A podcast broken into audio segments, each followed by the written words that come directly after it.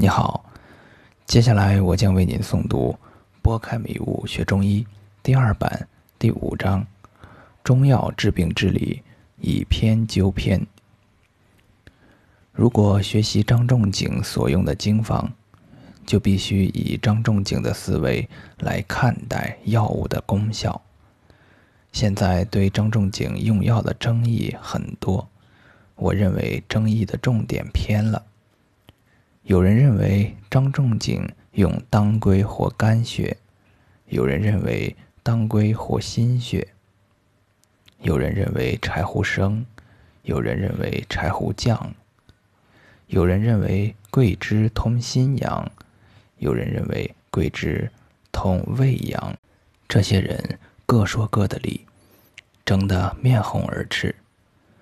我认为不应该关心某味药的功效。也不应该关心某味药治疗某病会带来什么神奇的效果，更不应该关心某味药的归经。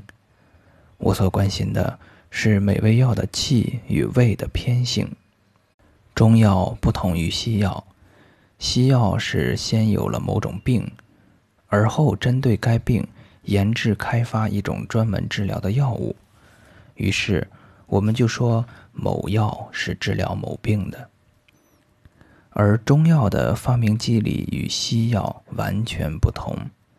世界上的所有中药都是先于人类疾病而存在的，即任何一种中药都不是为了治疗某病而产生的。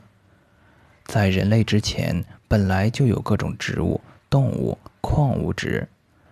古人认为这些都是天地赐予人类最伟大的财富。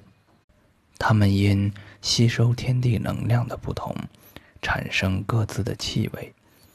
这些不同的气味被中国古人觉察，并用来调整人体。于是，这些动植物、矿物变成了老祖宗神奇的药。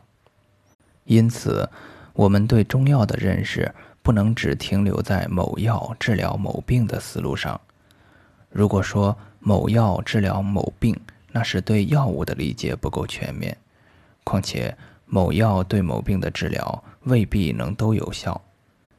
中药的治病机理不是杀病毒、抗细菌，亦不是治头疼、安神、补气等，而是通过药物气味之偏来调整人体的气机。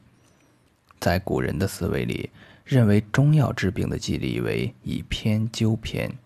因此，在整本《黄帝内经》中，很少出现某药治某病的记载，却大量记载了不同气味的药物对人体气机的调动，有辛、酸、甘、苦、咸，各有所利，或散或收，或缓或急，或坚或软，四时五脏，病随五味所宜也。见于《素问》。脏器法师论对各种药物气味记载最全面也最准确的，就是《神农本草经》了。后世本草书将重点都放在了药物的功效上，而对药物气味的认识是通过药物的功效反推得到的。有的甚至为了迎合功效而强加药物气味，导致一味药出现多个味。由于不同医家运用药物治病得到的经验不同，因此对药物气味的理解也产生了很多分歧。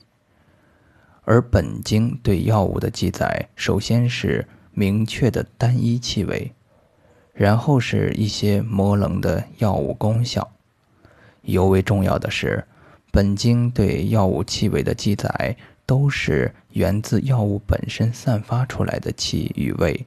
而非推演，所以本经记载的是最真实的中药，我们需细细体会。